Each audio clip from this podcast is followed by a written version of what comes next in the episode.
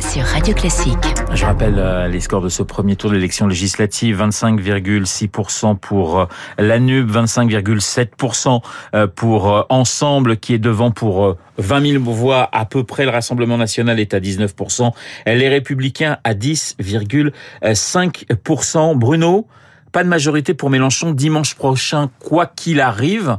Euh, parce qu'on est on est loin dans les dans les dans les dans les projections, on est entre 150 et 190 sièges euh, pour euh, l'union de la gauche on peut pas imaginer qu'en cinq jours on gagne 100, 100, députés selon les projections. Alors on ne dit pas quoi qu'il arrive quand il y a encore un vote, puisque les Français, c'est les Français qui vont qui vont décider. Mais euh, très clairement, quand on regarde ce premier tour, il est très bon pour la gauche comparé à, je dirais, à la manière dont on pourrait le qualifier pour la majorité présidentielle. Mais le second tour reste un problème pour la gauche, parce que comme elle s'est unie dès le premier tour, elle a la question de ses réserves de voix dans beaucoup de circonscriptions. Par ailleurs, euh, il y a, j'ai pas, on n'a pas pu encore euh, avoir le temps de faire le compte, mais je pense qu'il y aura euh, probablement un peu plus de, de qualifiés euh, de la majorité présidentielle que de candidats de la gauche sur l'ensemble des, des, circonscriptions. Et il y a beaucoup de circonscriptions où la majorité présidentielle affrontera le Rassemblement national, me semble-t-il, peut-être un peu plus que des cas où ce sera la gauche contre le Rassemblement national. Donc c'est plus difficile pour la gauche d'obtenir une majorité. Aujourd'hui, elle en semble loin.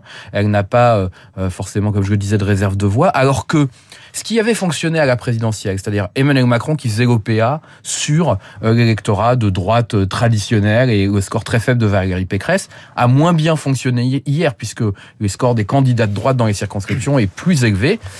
Et on peut penser quand même que notamment là où va se faire l'élection, dans les duels entre la gauche et la majorité présidentielle, ces électeurs de droite, ils vont plutôt avoir tendance à rallier la majorité présidentielle et donc à permettre beaucoup plus d'élections de députés au final euh, pour la majorité présidentielle que pour la gauche. Alors Cécile se pose aussi la question de la majorité relative ou absolue pour euh, Emmanuel Macron et, et ses troupes. Il va devoir tenir compte, quoi qu'il arrive, du modem. Il va devoir tenir compte d'Horizon, c'est-à-dire que François Bayrou et Édouard Philippe se frottent un petit peu les mains ce matin? C'est sûr, ils vont devoir, sans doute, hein, euh, mais c'est vrai qu'il y a très très peu de probabilités pour que euh, En Marche tout seul ait la majorité absolue, donc il va devoir tenir compte de ses partenaires. Je pense que c'est pas ce qu'il voulait, euh, mais aujourd'hui, on sent, il nous dit, il y a tout un discours euh, très sympathique hein, pour eux en, en disant, si si, bien sûr, ils sont avec nous, ils sont dans notre majorité, c'est pour ça qu'on a créé ensemble. Mais la plus grande difficulté pour Emmanuel Macron, ce sera de trouver un élan. Parce qu'en réalité, euh, ni dans la présidentielle, ni là, là c'est quand même la première fois depuis que les, les deux élections sont couplées qu'on n'a pas un président élu ou réélu qui progresse en voie euh, à l'élection législative. Il n'y a pas d'élan. À avoir voulu anesthésier le débat, il a aussi anesthésié finalement son son son, son propre souffle.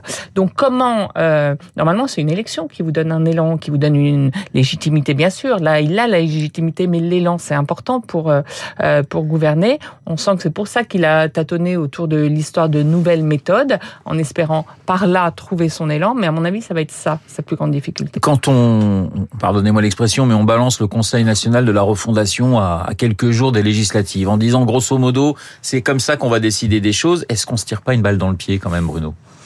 Je, je, ne sais pas, mais en, tout cas, c'est c'est à la fois une réponse à un problème dont que tout le monde sent, c'est-à-dire euh, la crise de la légitimité des élus, des, des, parlementaires notamment, et, la difficulté d'une partie de la population à accepter ce qui va être voté par euh, euh, le camp politique qui a gagné les élections lors de son mandat.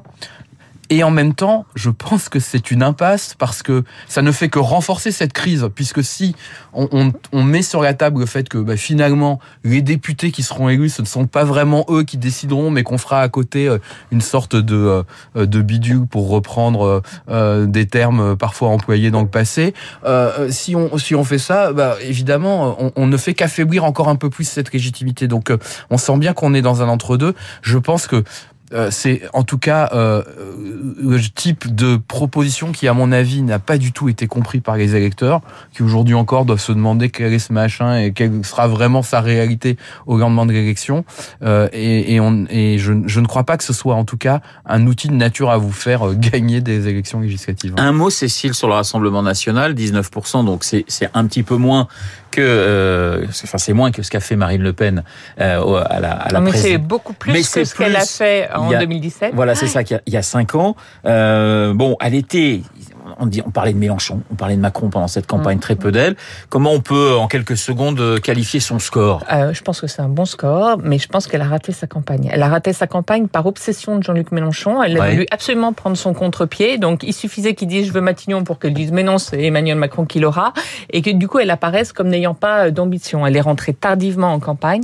Donc, c'est le paradoxe, mais il va falloir quand même euh, évidemment compter euh, sur elle, même si elle risque d'avoir euh, un nombre de députés une nouvelle fois assez réduit. Bruno. Un petit mot là-dessus, je pense qu'on n'en parle pas assez depuis hier soir, c'est un score historique pour le Rassemblement national dans des élections législatives. Ça passe un peu sous le radar à cause du duel entre la gauche et la majorité présidentielle, mais c'est une résistance vraiment remarquable dans une élection qui aurait très défavorable. On va revenir maintenant sur les ministres. La situation de certains est quand même très compliquée, mais c'est